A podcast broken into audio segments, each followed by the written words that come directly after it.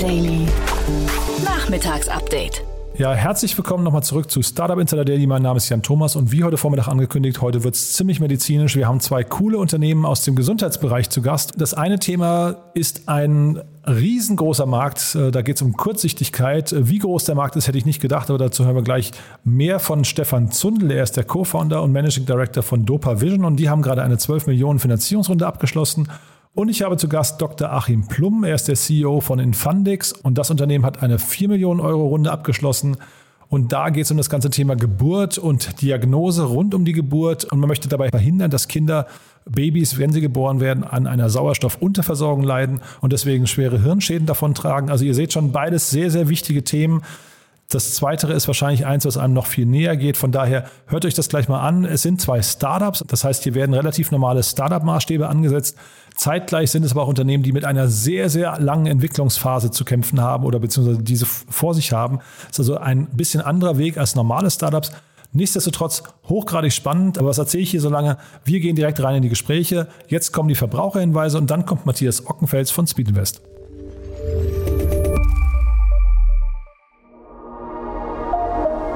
Werbung diese Folge wird präsentiert von Sandinblue, deiner All-in-One-Plattform für digitales Marketing. Sandinblue unterstützt Unternehmen jeder Größe und Branche beim Auf- und Ausbau ihrer digitalen Kundenbeziehungen. Mit intuitiven Tools, deutschem Support, DSGVO-konform und das zu einem fairen Preis. Sichere dir mit Startup Insider dein Premium-Paket im Wert von 49 Euro für einen ganzen Monat gratis. Gutscheincode Startup Insider 2021 unter de.sendinblue.com slash podcast. Das war die Werbung. Und jetzt geht es weiter mit Startup Insider Daily. Interview. Jetzt zu Gast Matthias Ockenfels, General Partner bei Speed Invest. Also, Matthias Ockenfels ist nochmal da, wie heute Morgen angekündigt von Speed Invest. Und äh, ja, ich sage erstmal herzlich willkommen, Matthias. Willkommen zurück. Hi, ja, schön wieder da zu sein. Ja, super. Wir konnten heute Morgen leider die, die Katze nicht aus dem Sack lassen, weil ihr eine Sperrfrist hattet ähm, bis 9 Uhr. Unser Podcast erscheint leider früher. Deswegen haben wir gesagt, wir holen dich ausnahmsweise in die Nachmittagsfolge rein. Ihr habt euren nächsten Fonds aufgelegt. Ja, genau, richtig. Wir haben äh, heute, eben genau nach der Sperrfrist, ähm, das finale Closing von unserem neuen zweiten äh, Fonds äh, bekannt gegeben. Ähm, und ja, bin, bin sehr froh, hier zu sein und das äh, quasi direkt äh, mit euch teilen zu können. Ja, genau. Und wer dir heute Morgen zugehört hat, der weiß, wo deine Leidenschaft liegt und deine Schwerpunkte und es passt ziemlich gut, ne? Ja, absolut. Wir, wir kümmern uns um alles rund um das Thema eigentlich Netzwerkeffekte äh, der Fonds, sprich, investiert eigentlich in die Themen äh, Marktplätze, Plattformen, sei es im B2B oder B2C-Bereich. Da haben wir auch heute Morgen eben über einige Beispiele gesprochen, die da, glaube ich, ganz gut reinpassen. Und äh, wir sind da natürlich ein bisschen früher unterwegs als jetzt die großen Runden, äh, die, die wir vorher besprochen haben äh, und fokussieren uns auf Pre-Seed und Seed ähm, nach wie vor, machen genau da weiter, wo wir mit dem ersten Fonds äh, aufgehört haben. Ja, und ihr habt ja auch äh, bewiesen, dass ihr ein ziemlich gutes Händchen habt, muss man schon sagen. Ne? Also ihr habt ja, ihr habt ja Zahl, also weil Pre-Seed und Seed ist, ist, ja wahrscheinlich die schwierigste und anspruchsvollste ähm, Phase eines Unternehmens, wo noch gar nicht viel da ist. Äh, aber ihr habt ja in der Vergangenheit gezeigt, äh, weiß ich, dieses äh, Cherry-Picking oder so funktioniert gut bei euch, ne? Ja, ich hoffe doch. Also ja, wir hatten ein paar sehr schnelle und frühe Erfolge mit dabei. Unter anderem, was natürlich vielen ein Begriff sein dürfte, vor allem im deutschsprachigen Raum, ist Tier Mobility äh, wo wir natürlich von, von Tag 1 mit dabei waren, was sich extrem äh, vielversprechend entwickelt hat und wo wir sehr, sehr glücklich darüber sind. Aber auch Themen wie zum, im B2B-Bereich, wie zum Beispiel Schüttflix, äh, wo wir auch die äh, eigentlich ersten externen Investoren waren ähm, oder auch äh, Bird, die ja zuletzt jetzt hier eine Runde announced haben aus Berlin äh, im, im Logistikbereich für E-Commerce. Also sehr breit gefächert, aber was die halt alle irgendwie gemeinsam haben, sind halt die Netzwerkeffekte. Ja, ich, Berlin und Wien ist, glaube ich, Bird, ne? Genau, äh, Bird ursprünglich aus Wien, inzwischen, äh, glaube ich, Hauptteil des Teams hier ja. in Berlin. Ja. ja. auf jeden Fall hatten wir die auch im Podcast. Wen das interessiert, äh, auf jeden Fall mal reinhören. Und wer Schüttflix, da habe ich selbst mir ein bisschen so die Augen gerieben. Wer das mal hören möchte, beim Philipp Westermeier bei OMR war jetzt gerade, ja. jetzt habe ich vergessen, wie das, wie das Mädel heißt, aber äh, Sophia Tomala. Ja. ja, Sophia Tomala. Ich kannte die vorher gar nicht, aber das war, glaube ich, ist ja, die, die plaudern da ziemlich aus dem Nähkästchen. Also das ist, glaube ich, ganz spannend, weil es da schon relativ tiefe Einsichten gibt äh, in, in das Modell. Ja, und wir haben ja heute Morgen haben wir über Lot gesprochen und ich finde, Schüttflix ist auch so ein Beispiel von, hey, da gibt's, es gibt überall eigentlich Märkte, die nur darauf warten, disruptiert zu werden. Ne? Ganz genau. Ja, total. Und jetzt sag noch mal ein bisschen vielleicht ein, zwei Eckdaten zu eurem neuen Fonds jetzt und auch da, da sind ein paar spannende Köpfe dabei, habe ich gesehen. Ja, absolut. Also wir haben jetzt äh, im, im Final Closing 60 Millionen Euro announced, äh, die wir frisch zum Investieren haben, haben auch schon ein paar Deals gemacht. Ähm, wir hatten eigentlich mit 50 Millionen geplant, sind somit sehr zufrieden, dass wir äh, über oder 20 Prozent überzeichnet sind. Ähm, wir haben auch sehr viele ja, Marktplatzunternehmer und äh, Gründer selber mit dabei und Executives. Also ich freue mich selber, dass zum Beispiel der Jörg Gerbig, äh, der Gründer von Lieferando und jetzt die Nummer zwei COO bei Just Eat Takeaway mit dabei ist, weil ich habe selber mal in den Jörg investiert vor zehn Jahren ungefähr. Ah, cool. ist schön, wenn das dann einmal so die Runde macht und dann wieder bei uns beziehungsweise bei mir ankommt. Das, das freut mich sehr. Ähm, aber zum Beispiel auch äh, Leute wie der Justas Janaukas, der Gründer von Vinted, hier auch bekannt als Kleiderkreisel, äh, oder der Gründer von Anchor Store, ähm, auch ein, ein B2B-Marktplatz aus, äh, aus Frankreich. Das ist halt super, solche Leute, die wirklich auch selber äh, ja, in, in, in den täglichen Operations mit dabei sind, die mit dabei zu haben und, und auch auf die zurückgreifen zu können. Und ich wollte gerade sagen, wahrscheinlich sind die ja, auch wenn das jetzt kein Versprechen ist hinterher, aber wahrscheinlich stehen die ja auch irgendwie oder euch die Möglichkeit Klar. zumindest offen, dass man da irgendwie mal drauf zurückgreift, ne, wenn man die braucht. Ja, natürlich, das, das, das versuchen wir natürlich auch und machen wir auch und das machen die auch gerne, ja klar. Mhm, super. Und du hast gesagt, es gibt schon Investments. Ähm, kannst du da ein, zwei erwähnen schon? Ja, genau. Wir haben jetzt äh, gerade unser viertes Investment aus dem neuen Fonds gemacht. Also wir waren schon ziemlich aktiv. Das äh, eines äh, der letzten, die wir gemacht haben und die wir announced haben, ist äh, Yolda. Das ist ein ähm, äh, Marktplatz oder eine Plattform im B2B-Bereich in der Türkei. Und zwar, was die machen, ist ähm, im Prinzip Lkw-Ladungen auffüllen. Also Less than Truckload ist der Fachbegriff dafür und da im Prinzip äh, Routenoptimierung und eben LKWs zu befüllen. Das ist so ein bisschen ähnlich zu Sender, was ja vielen Wollte ich viele hier sagen, kennen, genau. wobei mhm. Sender sich halt auf den Full-Truckload Bereich fokussiert und Yolda halt eben auf den äh, Less than Truckload. okay. Also da sieht man schon, wie, wie differenziert das jetzt noch werden kann, wie kleinteilig die, die Unterscheidungen irgendwann werden. Das ist richtig, aber es ist ein Milliardenmarkt und lustigerweise ist die Türkei der größte Markt dafür, weil ähm, es da die, fast nur Trucks gibt. Die haben ein sehr schlechtes äh, ja, Schienennetz. Dementsprechend passiert das fast alles auf der Straße. Matthias, cool. Du, haben wir was vergessen noch dazu? Nee, ich glaube, that's it. Es äh, ist nur eine, eine Nachricht an alle, an alle Gründer äh, und vor allen Dingen solche, die natürlich im Marktplatz, Plattformbereich unterwegs sind oder irgendwas mit Netzwerkeffekten bauen, sich gerne äh, jederzeit bei uns zu melden für Pre-Seed, Seed Funding. Äh, äh, einfach unkompliziert eine E-Mail schreiben und äh, wir freuen uns. Perfekt. Matthias, vielen Dank, dass du da warst und Glückwunsch zum neuen Fonds und wir bleiben in Kontakt, ja? Vielen Dank. Bis bald.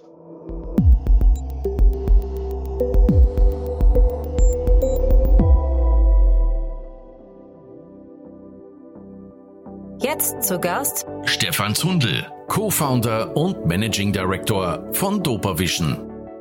Ja, also ich freue mich. Stefan Zundel ist hier, Co-Founder und Managing Director von DopaVision. Stefan, ich freue mich sehr, dass du da bist. Hallo. Hallo Jan, schön da zu sein. Danke für die Einladung. Ja, selbstverständlich. Es gibt ja einen äh, sagen wir, sehr, sehr schönen Anlass. Herzlichen Glückwunsch zu eurer Finanzierungsrunde. Äh, herzlichen Dank. Herzlichen Dank, ja. Wir sind sehr glücklich, das äh, geschafft zu haben. Ihr seid in einem, also muss man vielleicht noch sagen, 12 Millionen äh, Euro sind geflossen, ne? Series A habe ich gesehen. Äh, ihr seid in einem sehr abgefahrenen Space unterwegs, muss ich sagen. Da musst du vielleicht mal ein bisschen erzählen, weil das ist relativ ungewöhnlich im Vergleich zu allen anderen, die ich hier begrüße. Äh, ja, klar, sehr gerne. Ähm, wir bei DopaVision, wir entwickeln eine digitale Gesundheitsanwendung gegen Kurzsichtigkeit ähm, und insbesondere bei, gegen Kurzsichtigkeit bei Kindern und Jugendlichen. Also wir sind ein Digital Health Startup in dem Sinne. Also da gibt es ja auch andere von Berlin, aber ähm, jetzt sind natürlich nicht alle in diesem Bereich aktiv und, und haben diesen therapeutisches, dieses therapeutische Ziel, das wir haben. Ähm, Kurzsichtigkeit äh, ist natürlich eine ganz äh, bekannte Kondition, wenn du so willst. Gibt es auch schon seit Hunderten von Jahren. Ähm, das Problem ist, dass die Kurzsichtigkeitsraten weltweit in den letzten Jahren enorm gestiegen sind. Ähm, vor allem in Asien, äh, in urbanen asiatischen Gegenden wie Singapur, auch, auch China, hast du Kurzsichtigkeitsraten von 80 bis 90 Prozent von bei jungen Menschen. Also da ist wirklich fast jeder kurzsichtig. Und ähm, es gibt neueste Untersuchungen aus China, die zeigen, dass das durch die Corona-Pandemie, durch sozusagen Faktoren, die durch die Corona-Pandemie begünstigt sind, wie, wie Homeoffice, also auch für Kinder und Jugendliche, ja, also Homeschooling, ähm, viel Arbeit am Bildschirm, wenig Zeit draußen, ähm, nochmal angestiegen ist, die Kurzsichtigkeit raten. Ähm, und deswegen ist das ein, dringendes medizinisches Problem. Das heißt immer Unmet Medical Need. Ähm, der ist ja sehr hoch, insbesondere wegen, wegen Long-Term Complications. Ähm, und wir entwickeln eine, eine Therapie dagegen. Also ich bin erstmal von den Zahlen jetzt relativ ähm, überrascht, muss ich sagen, weil die natürlich, das bedeutet ja, also da sind wir knapp, knapp an den 100 Prozent, äh, zumindest wenn das so stimmt, was du sagst über China. Ähm, jetzt hast du gerade Homeoffice genannt, das hat ja bei Kindern jetzt nicht die, also du hast auch Homeschooling genannt, aber Kinder, das beginnt ja wahrscheinlich irgendwie, weiß nicht, ab wann wird man kurzsichtig oder ab wann kann das gemessen werden? Wahrscheinlich irgendwie ab dem ersten Lebensjahr schon, ne? Typischerweise so bei Beginn der Schulzeit, ähm, weil das Sehen muss sich erst in den ersten Jahren entwickeln. Ähm, und Kurzsichtigkeit setzt ein, ähm, also kann einsetzen, äh, natürlich sozusagen bis zum 18. Lebensjahr, aber typische Verläufe ist, dass Kinder in die Schule kommen, ja, Grundschulalter, also irgendwie sechs, sieben, acht Jahre und ähm, dann tritt die Kurzsichtigkeit zum ersten Mal auf. Ähm, typischerweise ist es eine progressive Erscheinung. Das heißt, wenn die Kurzsichtigkeit einmal angefangen hat, dann wird sie immer stärker, ähm, bis man so äh, das Erwachsenenalter erreicht hat, also mit 18, 19, 20 Jahren ungefähr. Das heißt, je früher die Kurzsichtigkeit einsetzt, äh, desto schlimmer äh, kann sie dann auch werden. Und das ist genau unser Therapieansatz. Ähm, das ist auch momentan der einzig äh, diskutierte oder erforschte Therapieansatz, dass man eben versucht, die Progression zu verlangsamen ähm, oder gar aufzuhalten. Kannst du vielleicht einmal noch erzählen, ab wann spricht man überhaupt von Kurzsichtigkeit? Typischerweise ab minus ein paar fünf oder minus ein Diopter. Okay, also das heißt wirklich, also so viele Menschen sind tatsächlich betroffen von Kurzsichtigkeit und das bedeutet auch hinten raus, es ist, wenn ich dich gerade richtig verstehe, es ist nicht heilbar, es ist nur verlangsambar. Das hat mit der Geometrie des, des Augapfels zu tun, ja genau. Also ähm, typischerweise tritt Kurzsichtigkeit dann auf, wenn der Augapfel zu lang wächst und eben im Kindes- und Jugendalter zu lang wächst und ähm, dadurch das Bild nicht genau auf die Netzhaut fällt, sondern ein bisschen davor und dadurch sieht man dann unscharf und eben genau dieser Sehfehler muss dann korrigiert werden.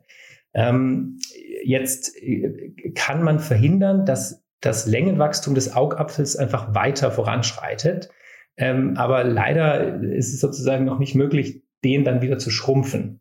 Ja, also was sozusagen dann einmal zu lang gewachsen ist, äh, das ist biologisch einfach also ich möchte nicht sagen unmöglich, aber derzeit sieht man eben keine Möglichkeit äh, zu verhindern, dass das dann wieder sozusagen äh, kleiner wird, der Augapfel. Deswegen ist der, der Ansatz, ähm, den man eben heutzutage verfolgt, die, äh, das Wachstum des Augapfels eben zu hemmen und dadurch die äh, Kurzsichtigkeit zu stabilisieren oder irgendwie Progression zu stoppen. Und jetzt noch kurz dazu, ähm, du sagtest jetzt eben, das wäre in China oder Asien. Wie ist es denn hierzulande in Europa? In Europa ist die Tendenz steigend. Ähm, wir sind zum Glück noch nicht ganz äh, bei den Kurzsichtigkeitsraten, die ich gerade von, von asiatischen Gegenden erwähnt habe. Ähm, es gibt verschiedene Zahlen. In, in Westeuropa bewegt sich das im Erwachsenenbereich, im jungen Erwachsenenbereich so zwischen 30, 40 Prozent. Ähm, also auch ein, ein großer Anteil, aber zum Glück eben noch nicht in den Regionen, die, die, die wir jetzt in Singapur, Korea äh, oder China finden. Hm, und jetzt haben wir quasi dieses Problem umrissen und die Marktgröße. Jetzt äh, sprich doch mal über deine Lösung. Ähm, wir haben eine, eine Digitaltherapie, die auf einer Lichtstimulation beruht, ähm, bei der wir im Auge den Neurotransmitter Dopamin stimulieren können. Ähm, es gibt sehr viel wissenschaftliche Literatur und einen äh, tiefen Zusammenhang zwischen dem äh, Dopaminspiegel im Auge ähm, und dem Wachstum von, von Kurzsichtigkeit. Und man kann eben in, in Tierversuchen, ist das schon seit Jahren bekannt, kann man ganz gut zeigen, ähm, dass auch zusätzliche Gaben von Dopamin ähm, das Wachstum des Augapfels und damit das Voranschreiten der Kurzsichtigkeit hemmen. Das ist bekannt und da gibt es, äh, wie gesagt, jede Menge Literatur dazu. Ähm, wir haben jetzt eine Technologie entwickelt, mit der wir nicht invasiv über einen Lichtstimulus ähm, bestimmte Zellen auf der Netzhaut stimulieren können, ähm, die dann wiederum einen, ähm, eine, eine, einen Zyklus auslösen, ähm, der dann den Dopaminspiegel im Auge erhöht ähm, und damit die, äh, das Wachstum von Kurzsichtigkeit, ähm, die Progression von Kurzsichtigkeit stabilisiert. Ähm, wir entwickeln das derzeit in eine, äh, in eine Digitaltherapie, in eine digitale Therapie vom Smartphone aus, weil eben dieser Lichtstimulus ähm, bewegt sich im sichtbaren Spektrum und ähm, sozusagen ist, jedem, ist von jedem Smartphone-Bildschirm ähm, kann der erzeugt werden. Ähm, und das ist sozusagen unser Ansatz und äh, das haben wir eben, da sind wir sozusagen noch in Entwicklung, um, um das zu kombinieren, um eben dann, dann eine äh, Therapie gegen Kurzsichtigkeit daraus zu entwickeln. Das Ziel ist, das hier als, als wirklich als Medizinprodukt ähm, dann auch an den Markt zu bringen, also als Prinzip als äh, Software, als Medical Device ähm, und mit klinischen Daten zu belegen für die Wirksamkeit eben äh, äh im, äh, im Kinder- und Jugendbereich gegen das Voranschreiten von progressiver Kurzsichtigkeit. Ja, ihr habt ja jetzt auch einige, ich würde sagen, strategische Investoren schon dabei. Ne? Also die Venture Partners hat das Ganze angeführt, aber es gibt ja so ein paar dabei, Novartis zum Beispiel oder Böhringer Ingelheim. Das klingt ja eher nach Strategen, ne? Äh, genau, Böhringer Ingelheim und Novartis kommen natürlich aus der, aus der Pharmaindustrie, ja, sind sozusagen da äh, die, die, die Schwergewichte. Ähm, Böhringer Ingelheim ist schon länger dabei. Die haben uns äh, seit der Seed-Runde zum ersten Mal finanziert, das wir, die wir 2019 geraced haben, damals noch mit einem kleineren Betrag. Ähm, und jetzt konnten wir als Zusatzinvestor eben auch Novartis gewinnen, ähm, die sich für das Thema Augenheilkunde natürlich interessieren und ähm, selbstverständlich diesen, diesen Unmet Medical Need, also diesen großen Bedarf auf der Medizinseite, äh, natürlich auch sehen. Und äh, wir freuen uns sehr, dass wir dadurch zwei Partner an Bord haben, die ähm, viel Erfahrung und viel Know-how mitbringen im Bereich ähm, natürlich pharmazeutische Forschung oder, oder Forschung von Therapeutika im Bereich äh, klinische Entwicklung, klinische Studien ähm, und dann auch sozusagen die, den Weg dieser äh, Therapien an den Markt zu begleiten. Kannst du mal was zu eurem Geschäftsmodell sagen? Weil, äh, wie gesagt, es ist jetzt so ein bisschen ein fremder Markt für mich. Ähm, in welcher Preisklasse spielt ihr da? Und ähm, ist das Ganze quasi dann wie so ein Software-as-a-Service-Modell, das man dann über mehrere Jahre vielleicht sogar abschließen muss? Die, die Therapie als solche ähm, weil wir gegen eine Progression arbeiten, wird sicherlich über einen längeren Zeitraum hinweg angewendet werden. Ähm, das ist heute auch schon so bei, bei anderen Ansätzen, die äh, gegen das Thema Kurzsichtigkeit ähm, versuchen zu arbeiten. Also es ist, wird leider nicht so sein, dass du sozusagen das, das einmal anwendest und, und dann ist gut, ja, sondern das ist ja ähm, sozusagen auch ein, die Entwicklung der Kurzsichtigkeit ein voranschreitender Vorgang, ähm, gegen den man dann kontinuierlich anarbeiten muss. Ähm, insofern äh, ist, ist das sozusagen sicher auf eine längfrist, lang, längerfristige Anwendung äh, gedacht oder in, diese Richtung entwickelt wir. Ähm, zu Pricing möchte ich an der Stelle noch nicht sagen. Wir sind ja sozusagen noch in der klinischen Entwicklung ähm, und äh, sind dabei, sozusagen die Medizinprodukte Zulassung zu erwerben, beziehungsweise wenn wir die entsprechende Datenlage haben, wenn wir das tun. Ähm, und da werden wir sicherlich dann auch nochmal über, über Themen wie natürlich Markt, ähm, direktes Go-to-Market-Model und, und Pricing nochmal tiefer nachdenken.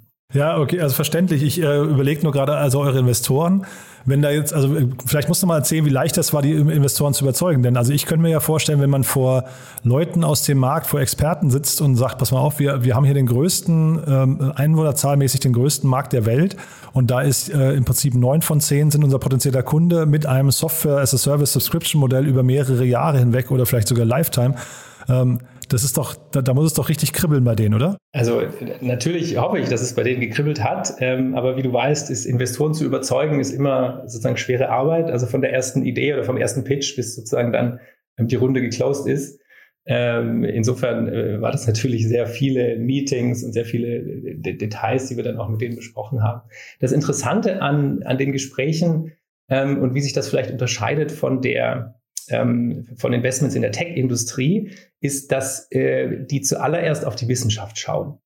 Ähm, also da, das ist einfach in der Diskussion, ähm, wird das klar. Ähm, natürlich ist, ist, es wichtig, dass man einen Markt hat, dass man ein großes Problem angeht, dass es eine Perspektive gibt, das an den Markt zu bringen und, und Zielkunden gibt und so weiter. Das ist völlig klar. Ähm, aber auf der anderen Seite äh, wird dann auch sehr, sehr tief und intensiv diskutiert. Und da hatten wir super Gespräche auch mit, mit vielen Leuten, ähm, dann, dann innerhalb unserer Investoren, ähm, wie funktioniert die Wissenschaft? Also wie sind unsere Daten? Ähm, sozusagen ist, macht, äh, macht die Idee von der wissenschaftlichen Perspektive Sinn. Also sozusagen können wir das, was wir sozusagen wollen, ja, den Dopaminspiegel erhöhen, ähm, können wir das tatsächlich? Haben wir da die Datenlage dazu? Also ist da, dass die Technik, dass die Diskussion auch ähm, jetzt vor dem, vor dem Fundraising ähm, sehr stark wissenschaftlich getrieben und erst wenn das sozusagen diskutiert ist oder bestätigt wird, die sagen, okay, da ist tatsächlich was dran an dieser Technologie und natürlich glauben wir das und wir haben da auch die entsprechenden Datenlagen dazu, ähm, äh, dann schaut man sich intensiver Themen wie sozusagen Markt, Kunden und so weiter und solche Sachen an. Ja, das finde ich auch total richtig. Also das ist eigentlich sogar, muss ich jetzt selbstkritisch sagen, ist fast sogar schade, jetzt direkt über das Geschäftsmodell zu sprechen, denn eigentlich ist ja das Tolle bei dem Digital Health oder generell bei Gesundheitsthemen, immer super, wenn Menschen geholfen wird. Ne? Wir reden ja hier über im Prinzip eine große, scheinbar eine, eine grassierende Krankheit und wenn ihr da einen Ansatz gefunden habt, ist ja eigentlich fast egal, ob ihr damit reich werdet oder nicht, ist ja schön, wenn ihr das, wenn ihr das schafft. Ne? Also von daher eigentlich, eigentlich keine gute Frage von mir, muss ich, muss ich selbstkritisch äh, oder zumindest in der falschen Reihenfolge gestellt.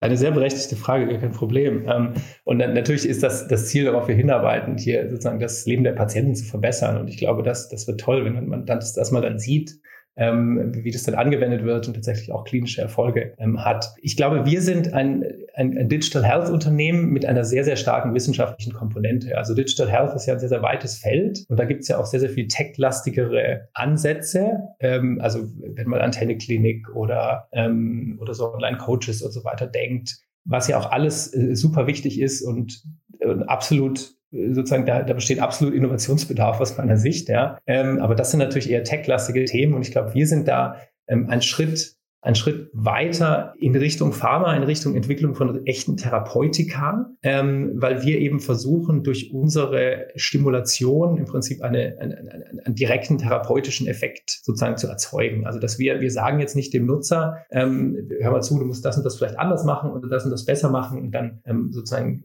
ist die, äh, wird, wird deine Kurzsichtigkeit oder das medizinische Problem, was du hast, besser, was ja auch durchaus funktionieren kann und was ja teilweise auch, auch ein richtiger und, und klinisch validierter Nachweis ist. Ähm, aber wir wollen eben sozusagen, dass, dass der Nutzer eigentlich nichts, nichts machen muss. Ja, deswegen haben wir das auch mit, dem, mit einem Spiel oder mit äh, verschiedenen Spielanwendungen kombiniert, ähm, sondern man nutzt unser Treatment und äh, direkt sozusagen der therapeutische Nutzen entsteht dann auch direkt durch die Nutzung.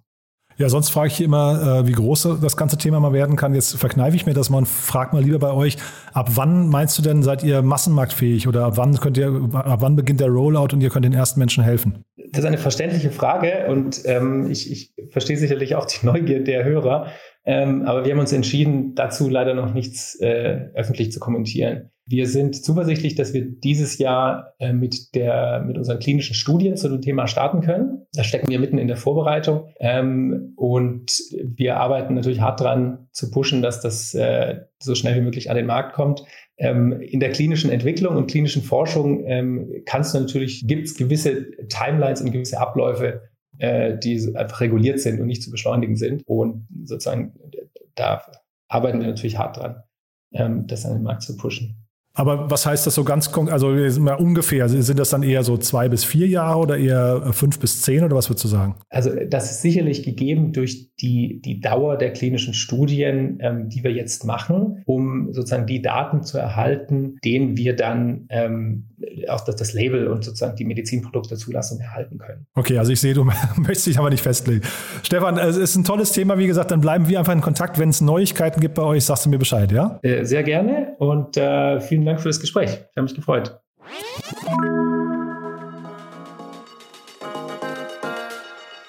Hier ein kurzer Hinweis an alle, die auf Jobsuche sind oder sich für innovative Startups interessieren. Startup Insider ist ständig auf der Suche nach neuen MitarbeiterInnen. Wir suchen RedakteurInnen, DatenexpertInnen, Sales-MitarbeiterInnen, WerkstudentInnen und viele mehr. Werde Teil unseres sympathischen Teams und begleite uns auf dem Weg zum führenden Informationsmedium der deutschen Startup-Szene. Bei uns dreht sich alles um Startups und Innovationen. Entsprechend modern und digital sind wir aufgestellt. Neben interessanten Themen Unternehmen bieten wir Herausforderungen, an denen man wachsen kann. Permanente Weiterentwicklung, eine tolle Teamkultur, faire Bezahlung und ein großzügiges Büro im Herzen Berlins. Klingt interessant? Dann schau doch einfach mal vorbei auf www.startupinsider.de/jobs oder bewirb dich proaktiv über unser Kontaktformular. Wir freuen uns auf dich.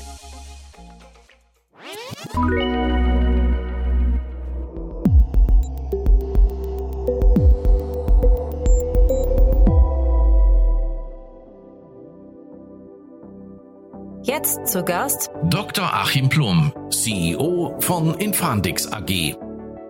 Also ich freue mich sehr, Dr. Achim Plum ist bei uns, CEO von Infandix. Hallo Achim. Ja, hallo Jan. Toll, dass du da bist. Wir sprechen über eine Finanzierungsrunde bei euch, die Series A. Erstmal Glückwunsch dazu. Und äh, ja, ich habe dich im Vorfeld schon gefragt, ähm, ihr seid so ein bisschen, ja, für mich nicht ganz greifbar, weil ihr so ein bisschen auch im Pharmabereich angesiedelt seid. Äh, scheinbar wachsen hier die, die Welten so ein bisschen zusammen. Erzähl doch mal vielleicht, was ihr genau macht. Genau, also die Infandix ist ein, ein Unternehmen, man würde sagen, aus der Medizintechnikbranche. Wir entwickeln also keine Wirkstoffe, aber wir entwickeln diagnostische Verfahren für bestimmte Fragestellungen, wo es bisher keine wirklich objektive Information für den Arzt gibt, um Entscheidungen zu treffen. Also Diagnostik, so wie man das kennt, wenn man zum Arzt geht, da werden irgendwelche Blute und darauf werden irgendwelche Tests gemacht im Labor. Genau solche Tests entwickeln wir aber eben für neue Fragestellungen, wo es bisher nichts gab. Jetzt habt ihr auf eurer Webseite äh, begrüßt ein quasi ein Zitat, äh, ich sag's mal auf Deutsch. Der Zeitpunkt der Geburt ist der gefährlichste Moment in deinem ganzen Leben. Und darum geht es bei euch, ne? Ganz genau, ganz genau. Das ist ein Zitat einer ganz berühmten äh, Neonatologin, äh, die äh, das sehr geprägt hat. Und das ist tatsächlich so, weil bei der Geburt äh, passiert ja ganz viel. Ne? Das Kind stellt seine ganze Physiologie komplett um auf von Versorgung auf, durch die Mutter auf Eigenversorgung. Ne? Ich muss jetzt selber atmen, mein Herz muss jetzt alles selber leisten und so weiter. Ne? Und da passiert eine ganze Menge und das ist auch durchaus gefährlich. Ne? Und da können eben auch Dinge schiefgehen. Wir gucken uns eine spezielle Problematik an, nämlich dass Kinder aus Grund von verschiedensten Faktoren bei der Geburt oder um diesen Geburtszeitpunkt herum ähm, eine Sauerstoffunterversorgung erfahren können. Das muss jetzt nicht notwendigerweise schlimm sein, aber wenn die sehr lange anhält und sehr drastisch ist, dann kann es eben auch zu Schädigungen im Gehirn kommen. Diese Schäden wiederum können reversibel sein, sie können aber auch bleibend sein. Und dann haben wir es eben mit lebenslangen Störungen zu tun, ja, also mit lebenslangen Behinderungen, Entwicklungseinschränkungen, motorischen Problemen und so weiter. Und ähm, das ist, äh, kommt in der harten Ausprägung, in dieser starken Ausprägung ist das relativ selten, aber man kann das nicht so genau eingrenzen, welche Kinder da jetzt wirklich langfristige Schäden haben können. Und genau darum kümmern wir uns. Wir versuchen einen Test zu entwickeln, der zum Zeitpunkt der Geburt erkennen lässt, ob solche, dass die Gefahr von solchen langfristigen Schäden besteht, weil man, wenn man es früh genug weiß, tatsächlich therapeutisch eingreifen kann. Und zwar das hört sich jetzt so ein bisschen hart an. Die Kinder werden gekühlt für drei Tage, wenn man äh, denen helfen will. Das, der gesamte Stoffwechsel wird sozusagen runtergekühlt, verlangsamt sich dadurch und man gibt dem Gehirn eine Chance, sich zu erholen. Wir reden da von drei bis vier Grad Absenkung der Körpertemperatur. Wenn man sich jetzt überlegt, naja, 39 Grad, so zwei Grad plus ist ein ordentliches Fieber. Ne? Wenn man jetzt überlegt in die andere Richtung, vier Grad runter, das ist schon ziemlich drastisch, was man da macht. Ne? Aber es gibt eben den Kindern eine Chance, ähm, sich zu erholen. Das Problem ist, man muss diese Therapie unmittelbar nach der Geburt einleiten, sonst kann sie nicht mehr funktionieren. Kann man sich auch vorstellen, ne, wenn die Schäden zu lange vorhanden sind, dann, dann manifestieren sie sich, dann, dann äh, sind sie eben auch nicht mehr reversibel. Ne? Und da fehlt im Moment die Diagnostik, die das äh, präzise die Kinder identifiziert, die so eine Therapie brauchen. Und diese Lücke wollen wir schließen mit einem speziellen Test, den wir entwickeln. Und äh, was würdest du sagen, wie zuverlässig ist dieser Test? Denn ich habe gesehen, ich habe mal im Vorfeld ein bisschen geguckt, bei Springer Medizin war irgendwie mal, äh, so mal eine relativ breite Spanne von zwischen 0,3 Prozent und 8 Prozent aller Lebendgeborenen äh, jetzt will ich mich hier nicht in äh, Zungenbrechern verlieren, aber sind betroffen äh, von, von quasi diesen, diesen Risiken. Ist ja doch eine sehr große und sehr vielleicht nicht ganz klare Marktgröße eigentlich oder, oder Zielgruppengröße, ne? Ja, man muss, glaube ich, ein bisschen anders sehen. Die Inzidenz, also die tatsächlich die Kinder, die dann wirklich äh, schwerwiegend betroffen sind, da reden wir in so Ländern wie Deutschland von 1,5 in 1000. Das hört sich jetzt erstmal nicht sehr viel an. Äh, es gibt aber durchaus eben in so Schwellenländern und Entwicklungsländern geht das drastisch nach oben. Ja, da reden wir von mehreren Prozent unter Umständen. Äh, das liegt einfach viel damit zusammen, ne, wie wird die Geburtsvorbereitung gemacht, welche Möglichkeiten gibt es zur Geburtsunterstützung und so weiter. Ne? Also einfach, wie gut ist das, muss man sagen, das Gesundheitssystem. Ne? Das korreliert sehr stark. Ähm, das Problem ist aber eben, äh, diese Kinder in einer Gruppe von Kindern mit einem Risiko für diese Erkrankung zu finden. Ja, und da reden wir dann durchaus, also die Risikofaktoren, wenn man die so mal zusammenzählt, dann reden wir von 15 bis 20 Prozent der Kinder, wo irgendein Risikofaktor vorliegt. Der, der muss jetzt nicht zwangsläufig zu dieser Krankheit führen, ja, aber der, der, das Risiko ist da, dass es eben zu einer Sauerstoffunterversorgung kommt und damit eben auch zu einer Hirnschädigung. Und das ist so die Zielgruppe für den Test, ja. Und ähm, um dann in dieser Gruppe dann möglichst erschöpfend all die Kinder zu finden, die wirklich diese Therapie brauchen. Ne? Aber man engt es eben ein auf die Risikogruppe. Aber das sind eben immer noch, ähm, also irgendwo zwischen, je nach Land, äh, 10, 15, 20 Prozent, wo man dann besser diesen Test macht ja, um zu wissen, was los ist. Und ist dieser Test bezahlbar? Denn du sagst ja gerade, in Deutschland ist das Problem nicht ganz so gigantisch. Ähm, wir haben wahrscheinlich andere Länder, die, äh, du sagst gerade selbst, wo die, wo die Wahrscheinlichkeiten höher sind, aber da sind, wahrscheinlich die Zahlungsbereitschaften oder Zahlungsmöglichkeiten einfach nicht gegeben, oder? Das ist in der Tat natürlich immer, immer so, ne, dass das medizinische Bedarf nicht unbedingt mit der, mit der ähm, Finanzierung des Gesundheitssystems korreliert. Aber wir reden jetzt ja auch nicht von einem absurd teuren Test. Also wir glauben, dass wir am Schluss so ein, ich sag mal, so einen Listenpreis von von, von 100 Euro haben, äh, dass sich aber dann eben, man macht natürlich in der Diagnostik, wie in vielen anderen Branchen auch, äh, regionales äh, Pricing. Ne? Und dann ist er halt in den USA ein bisschen teurer und dafür in einem Entwicklungsland deutlich billiger. Ne? Da gibt es also durchaus auch Möglichkeiten, das anzupassen und trotzdem noch eine vernünftige Marge im, im Mix darzustellen. Ne? Aber ja, ich habe gerade geguckt, es gibt 132 Millionen Geburten jedes Jahr. Also das ist erstmal eine schöne, eine schöne Marktgröße für euch. Ne? Sicherlich richtig. Man muss natürlich jetzt äh, äh auch realistisch sein, dass, dass ein Total, äh, Total Available Market nicht unbedingt ein Serviceable Available Market ist. Und man muss also gucken, welche Reichweite hat man mit seinem Vertriebsnetzwerk, mit seinen Vertriebspartnern und so weiter. Ne? Wie, äh, wie ist das Gesundheitssystem aufgestellt und so weiter. Aber es ist in der Tat, also wenn man das jetzt so mit anderen diagnostischen Marktgrößen für andere diagnostische Tests vergleicht, ist das eine sehr, sehr solide ähm, äh, diagnostische Opportunity. Ja, also aus der Business-Perspektive. Genau, ich wollte fragen, ob das eben, ob das ein Vertriebsthema hinterher ist. Ne? Also ähm, scheitert es vor allem dann daran, dass ihr quasi vielleicht in manche Märkte nicht reinkommt oder ist es dann doch eher das Pricing? Ähm, naja, nicht wirklich. Ähm, Vertrieb, das kann man schon ganz gut machen, weil wir die Tests für, ähm, also man muss sich das vorstellen, in so einem diagnostischen Labor sitzt jetzt kein Laborant mehr mit der Pipette in der Hand und ähm, macht da manuell irgendwelche Tests, indem er irgendwelche Reagenzien zusammen pipettiert, sondern sind hochautomatisierte Systeme. Auch selbst in Entwicklungsländern hat man auch automatisierte Systeme da. Ja, und äh, unsere Tests, so wie wir die entwickeln, sind kompatibel mit solchen Systemen. Ne? Das heißt, wir haben also erstmal schon mal eine ganz entscheidende Markthürde in der Diagnostik. Nicht so, wir brauchen jetzt kein äh, super spezielles Gerät, was, ist, äh, was wir selber entwickeln müssen und dann selber platzieren müssen, was natürlich auch, auch aus der Business-Perspektive deutlich anspruchsvoller dann ist, ne? weil dann hat man so Themen wie CapEx, ne? man muss das Gerät vorfinanzieren, dahinstellen und so weiter. Das müssen wir also nicht, sondern das Ziel ist eben, den Test verfügbar zu machen auf vorhandenen Laborinstrumenten. Und das ist äh, der, der, der Aspekte, die dann die, die Eintrittshürden massiv senkt. Das heißt aber auch, dass man eben dann mit Vertriebspartnern zusammenarbeiten kann, die eben diese Systeme anbieten und in den Laboren platzieren. Man kann also durch gute Vertriebspartnerschaften dann doch einen recht großen Markt erreichen. Äh, ohne dass man selber jetzt in eine sehr große und sehr teure eigene Vertriebsmannschaft investieren muss, die man ja dann auch durch nur ein Produkt refinanzieren müsste. Das ist also dann schon ziemlich anspruchsvoll. Was wir wohl machen werden, weil es eben neue Anwendung ist, wir werden ein sehr großes äh, und, und gut ausgebildetes äh, sogenanntes Medical Science Liaison Team aufbauen. Das sind also ähm, äh, Experten, die sich eben mit der Klinik dieser Fragestellung, der Medizin dieser Fragestellung sehr genau auskennen und die unterstützen dann die Vertriebspartner wenn sie mit den wichtigsten Klinikern in einem Land reden. Also wenn man in die Hauptkrankenhäuser geht und erstmal die Meinungsbildner überzeugen will, dann gehen die mit und, ähm, und unterstützen das. Das habe ich in der Vergangenheit auch häufiger so gemacht. Das funktioniert sehr gut. Und den technischen Vertrieb, den überlässt man dem Partner. Ne? Gerät hinstellen, äh, Schulung auf dem Gerät und all den Kram. Aber man kümmert sich eben um die, die klinische, ähm, äh, klinischen Pitch, wenn man so will? Selber. Und die Mischung, da kann man dann mit einem vernünftigen finanziellen Aufwand doch eine sehr gute Mark Marktdurchdringung erreichen. Wie, war, wie kompliziert war das für euch, äh, Gelder einzusammeln jetzt gerade? Weil ich habe, äh, ich frage auch deswegen, weil bei euch Bert Beichler, äh, Bleicher eingestiegen ist. Ähm, der ist ja, äh, sag mal, habe ich gesehen, Markenexperte. Ist das hinterher tatsächlich auch ein Markenthema oder also oder oder habt ihr ihn genommen, weil ihr keinen anderen gefunden habt? Also wie, wie war das jetzt?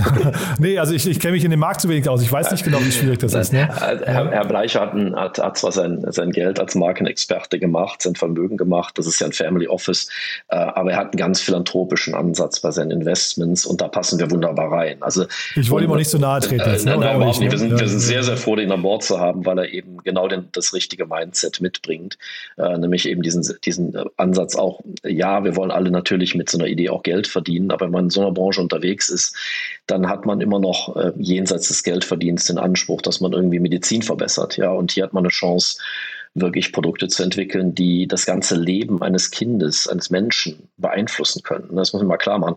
Wir reden nicht über einen 80-jährigen Krebspatienten, wo man vielleicht durch eine bessere Diagnostik die Therapie optimiert, sondern wir reden von einem Kind, wo man am Anfang des Lebens etwas richtig besser machen vielleicht und verhindert, dass das Kind ein, ein Leben mit Behinderungen hat. Ne? Und das ist natürlich spielt ehrlich gesagt äh, in der Branche immer ein bisschen mit. Also es gibt durchaus einfache Art, sein Geld zu verdienen, ja, aber wir haben halt immer diesen Anspruch, da auch äh, vielleicht jenseits des, des Geldverdienens noch was äh, Sinnvolles zu bewirken mit unseren Produkten. Und das hat, glaube ich, Herrn Bleicher überzeugt. Ich bin sehr froh, dass es ihn überzeugt hat. Und wir sind froh, dass wir ihn dabei haben. Nee, also es ist wirklich auch also ein ganz, ganz tolles Thema. Verstehe mich, bin nicht falsch. Es ist wirklich schön, was ihr da macht und äh, hat natürlich, äh, erschließt sich am der Sinn sofort. Willst du noch mal vielleicht einen Ausblick geben? Wo geht die Reise bei euch hin? Also wo, wo seid ihr vielleicht so in zwei, drei, vier Jahren? Naja, also wir sind jetzt an einem Punkt, wo wir eben ähm, im Prinzip, also man fängt ja eigentlich an, wenn man eine neue diagnostische Fragestellung anfängt, dann muss man erstmal irgendwelche Unterschiede im Blut finden, die eben die Aussage erlauben, was los ist. Ja, das heißt, man, wir nennen das Biomarker, ne? also irgendwelche Moleküle, die plötzlich mehr da sind oder weniger da sind als im Normalfall, ja, und eben korrelieren, deren, deren Veränderung äh, damit korreliert, mit dem Krankheitsbild korreliert. Ne? Und das, das, das ist äh, die Phase, die wir jetzt gerade abschließen, sodass wir dann in eine gezielte Produktentwicklung reingehen jetzt als nächstes und dann eben Nachweisverfahren für diese Unterschiede im Blut eben entwickeln, die man so automatisiert im Labor durchführen kann. Ne? Und da gehe ich davon aus, dass wir, ähm, wir werden so eine frühe Version des Testes, aber eher so für die Meinungsbildner, damit die anfangen, damit zu arbeiten, damit auch äh, zu publizieren. Ne? Das ist in unserer Branche ganz wichtig. Am Ende kann man Vertrieb nur auf wissenschaftlichen Publikationen aufsetzen. Das sieht man jetzt wunderbar bei Covid. Ne? Also da wird ja auch viel publiziert und erst dann haben die Leute gesagt, okay, das können wir, den Test können wir jetzt nehmen. Ja, den, der, der funktioniert. Ne? Und so funktioniert das in der Diagnostik. Ähm, es wird also eine erste Methode so, so in der zweiten Jahreshälfte nächsten Jahres geben, ähm, die aber eher nur für die Meinungsbildner geeignet ist und so das erste, ich sag mal, routinetaugliche Produkt erwarte ich so Ende 2023. Und dann gibt es dann so weitere Ausgestaltung des Produktes, äh, das immer laborunabhängiger wird. Ähm, sprich, die, das erste Produkt ist eben ein Labortest. Wir planen aber eben auch einen sogenannten Point-of-Care-Test in den Markt zu bringen. Das heißt, auf einem Gerät, wo es gar keinen Laboranten mehr geben muss, der das bedient, sondern das kann auch von der Krankenschwester oder der Hebamme bedient werden. Also einfach Blutprobe rein, Ergebnis raus, 20 Minuten später, was natürlich nochmal eine ganz andere Marktdurchdringung erlaubt. Ne? Die sind aber ein bisschen, diese noch stärker integrierten Systeme sind ein bisschen aufwendiger zu entwickeln. Deshalb gehe ich davon aus, dass wir da eher so Ende 2024 im Markt sind. Ne? Und das ist so die, die, die, äh, die erstmal die Marschrichtung. Und dann sieht man eben, dass man erstmal in Europa den Markt damit äh, äh, durchdringt ne? oder, oder anfängt zu durchdringen. Ähm, ich sehe uns aber auch in der Rolle, und das ist in der Diagnostik sehr typisch, vor allem mit unseren eigenen, also selbst entwickelten Produkten den Markt so ein bisschen zu primen ähm, und zu zeigen, dass das wirklich ein Test ist, der einen, einen, eine, einen Bedarf deckt, der bisher nicht gedeckt war. Wenn man das zeigen kann, und das ist typischerweise in der Diagnostik so, wenn man so in die niedrig zweistelligen Millionenumsätze kommt, dann wird es eben auch ein Lizenzthema. Ne? Das heißt, man gibt dann Lizenzen für den Test an die großen Spieler in dem Bereich, die dann nochmal eine ganz andere Marktdurchdringung erreichen und wir profitieren dann an darüber äh, über eben ähm, Lizenzzahlungen an diesen deren Markterfolg. Ne? Also insofern ist es so ein, so ein bisschen, man, man füttert den Markt jetzt an, man erntet ihn aber am Ende eher über die Lizenzen. Ne? Eben weil diese großen Spieler nochmal einen ganz anderen ähm, anderen äh, Durchdringungen haben, Durchdringungsmöglichkeiten haben, Vertriebskanäle haben. Ja. Und das Ziel ist eben jetzt, wie gesagt, mit den Produkten, die wir eben 23 bzw. 24 wollen, den Markt eben anzufüttern und dann eben so im Bereich 25, 26 dann eben Lizenzen äh, vergeben und so weiter. Nee, super. Also ist wirklich eine tolle Mission. Dafür erstmal toi toi toi. Danke. Äh, auch, auch, auch, dass ihr zum Ernten kommt. Also klingt, klingt mhm. auf jeden Fall toll. Also mal kurze Frage noch zum Schluss. Äh, das Unternehmen ist ja schon äh, 2010 gegründet worden. Ne? Mhm. Ne? Das heißt, es war ja schon ein relativ langer Weg. Du bist aber erst Anfang dieses Jahres dazugekommen, habe ich gesehen. Genau. Äh, und bist da als CEO reingeholt. Also was ist denn aus deiner Sicht, weil jetzt, man sieht ja jetzt gerade, dass dann zumindest, ich weiß jetzt nicht, ob die Finanzierung so jetzt nur auf deinem, äh, äh quasi auf dich zurückzuführen ist, aber äh, ist das, ist das quasi der Punkt oder wann ist der Punkt im, im Life Science, Diagnostik, MedTech-Bereich, äh, wann man sich professionalisieren muss durch und verstärken muss durch irgendwie Profis von außen? Ist ganz verschieden. Das hängt so ein bisschen davon ab, was die Gründer mitbringen. Aber es ist in der Tat so, dass man sehr, also im Lebenszyklus eines solchen Unternehmens in diesem Bereich eben sehr dedizierte Phasen hat. Man eine Forschungsphase, wo es wirklich um die Basistechnologieentwicklung geht. Und dann hat man eine Productization und, und mehr äh, entwicklungsgeprägte Phase. Und man sagt immer ähm, F&E oder R&D, aber das R und das D, das ist schon, sind zwei unterschiedliche Welten. Das unterschätzt man immer. Ne? Und da gibt es für jede Phase so die richtigen Leute. Ne? Und ich bin jemand, der eben typischerweise eben, eben beim D reinkommt und dann bei der Kommerzialisierung der Markt, äh, dem, dem, dem Anfüttern des Marktes da so seinen Sweet Spot hat ne, und beim Lizenzieren dann. Ne. Ähm, genau, der, das Unternehmen ist äh, tatsächlich schon ein bisschen länger unterwegs. Das liegt daran, dass es ursprünglich auch sehr stark von Klinikern mitgegründet wurde, die, die den Aufbau von, von, von Patientenkohorten, äh, in denen man überhaupt diese Forschung machen kann, in den Vordergrund gestellt haben. Und das ist ganz fantastisch. Wir haben also eine ganz tolle klinische Kohorten, also Gruppen von Patienten, wo wir alle Daten haben und eben die Blutproben haben und eben aber nicht nur die Daten bei Geburt haben, sondern eben auch, wie haben diese Kinder sich nach zwei Jahren entwickelt? Also haben die wirklich einen dauerhaften Schaden oder nicht? Ja, also haben die wirklich eine dauerhafte Entwicklungsstörung? Und das ist natürlich ganz wichtig, um jetzt qualitativ hochwertige Biomarker zu entwickeln und damit auch qualitativ hochwertige Produkte zu entwickeln. Und diese Vorarbeit, die wurde eben in dieser Zeit äh, von meinem Vorgänger äh, koordiniert und geleistet.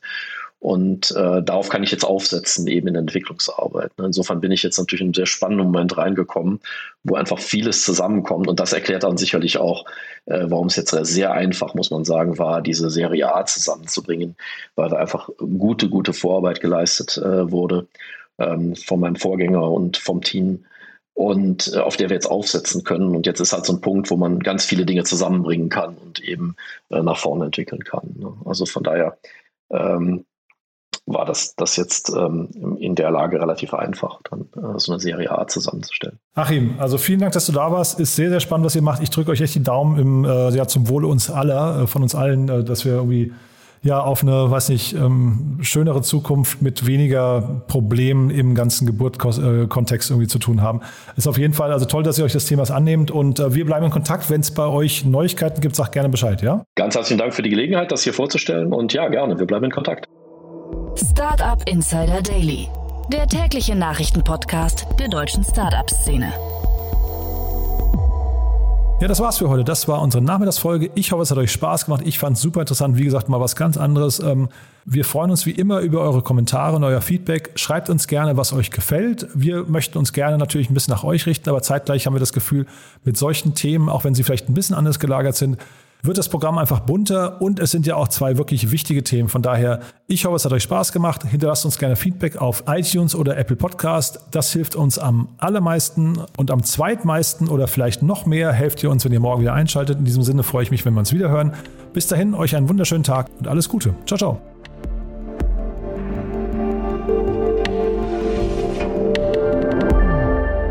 Diese Sendung wurde präsentiert von Sendin Blue, deiner All-in-One-Plattform für digitales Marketing. Alle weiteren Informationen auf de.sendinblue.com/podcast.